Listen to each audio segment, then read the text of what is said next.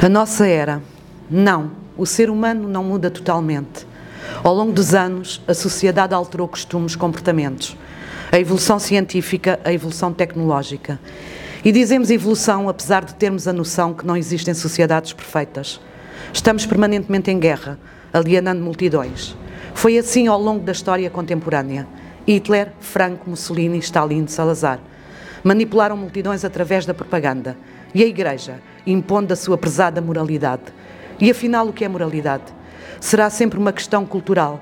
Tudo se pode transformar numa questão de empatia.